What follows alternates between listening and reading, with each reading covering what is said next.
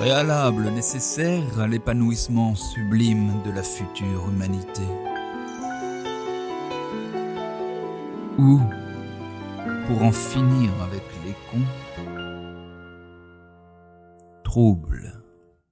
Vous avez décidé de continuer d'écouter Julien Bourdel coûte que coûte.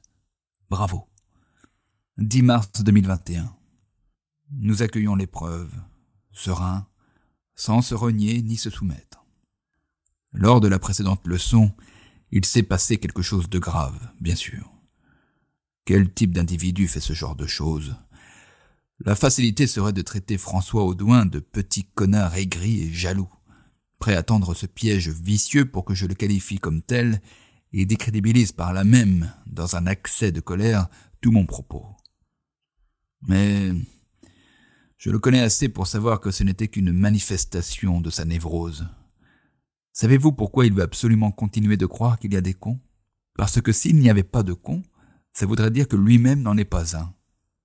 Ce qu'il n'est pas encore prêt à accepter. François Audouin a grand besoin de continuer de ne pas s'aimer. C'est sa névrose. Il ne veut pas être perturbé dans sa détestation de soi. Alors, Ayons de la compassion pour lui et laissons-le cheminer à son rythme. Il garde toute mon affection naturellement. D'autant plus que nous sommes beaucoup à être, au cours d'une vie névrosée. Moi-même, je veux bien reconnaître que ce podcast, et plus encore toute ma philosophie de vie, sont les fruits de ma névrose. D'où ça part Oh, je peux faire mon coming out. J'ai vu dans le regard de certains que j'étais un con, alors que je ne l'étais pas. Mon interlocuteur interprétait mes actes, comprenait de travers ce que je disais, nourrissait ses préjugés à mon endroit. Pour lui, il n'y avait pas de doute, j'étais un con.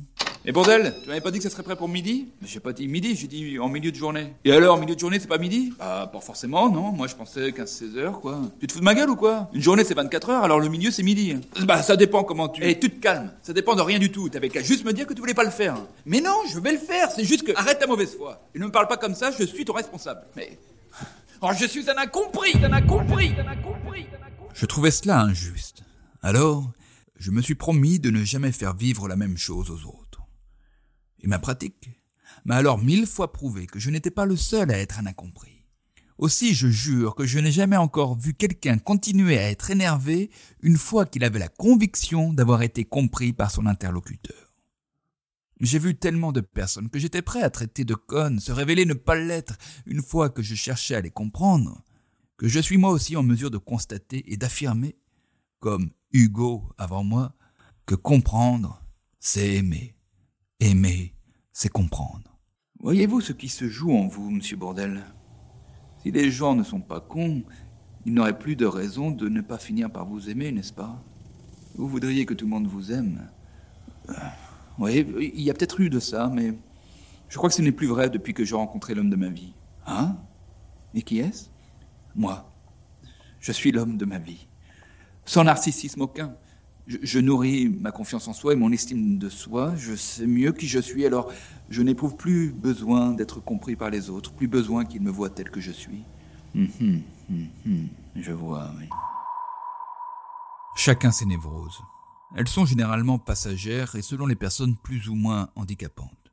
Aujourd'hui, nous n'avons pas besoin d'avoir été victimes de forts traumatismes pour nous sentir anxieux ou dépressifs et nous retrouver dépassés par nos phobies, obsessions, angoisses, hystéries, nos troubles émotionnels tellement exacerbés qu'ils impactent alors nos relations interpersonnelles. Combien d'entre nous se débattent, du mieux qu'ils le peuvent, contre leurs névroses ou difficultés psychiques pour les contenir? Et combien sont traités par le kidam, de connards et de connasses alors qu'ils ont, les malheureux, l'un de ces troubles? D'une manière générale, ne pas parler des maladies mentales nous en préserve en rien du tout. La preuve, pendant quatre ans, l'homme le plus puissant de l'humanité relevait, lui, si l'on en croit des milliers de professionnels, de la psychiatrie. Je m'autorise, pour finir, cette digression. Car qui mieux que Trump symbolise le rapport de force dont nous parlons depuis la première leçon dans lequel mensonge, intimidation, manipulation sont les armes idoines de ce combat permanent. Trump est la figure de proue de ce rapport de force. Quand nous nous inscrivons dans la logique baiser-baiser, nous devenons des petits Trump à notre échelle. Nous participons au même jeu que lui. Nous faisons alors partie du même monde que lui. Si nous ne voulons pas trumper, il nous faut sortir, au niveau de nos relations interpersonnelles, de cette logique de rapport de force. Pour le reste, entendons déjà que les maladies mentales, ce n'est pas de la connerie.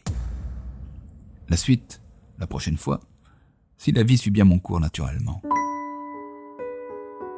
Vous avez écouté Préalable nécessaire à l'épanouissement sublime de la future humanité ou pour en finir avec les cons. Un podcast produit par Foxy Story, c'est vrai, c'est une bonne boîte. Réalisation, production et direction artistique François Audouin. Allez mon François, t'es un bon gars. Musique originale Olive Olivier, un gars super aussi. Texte et interprétation Julien Bordel.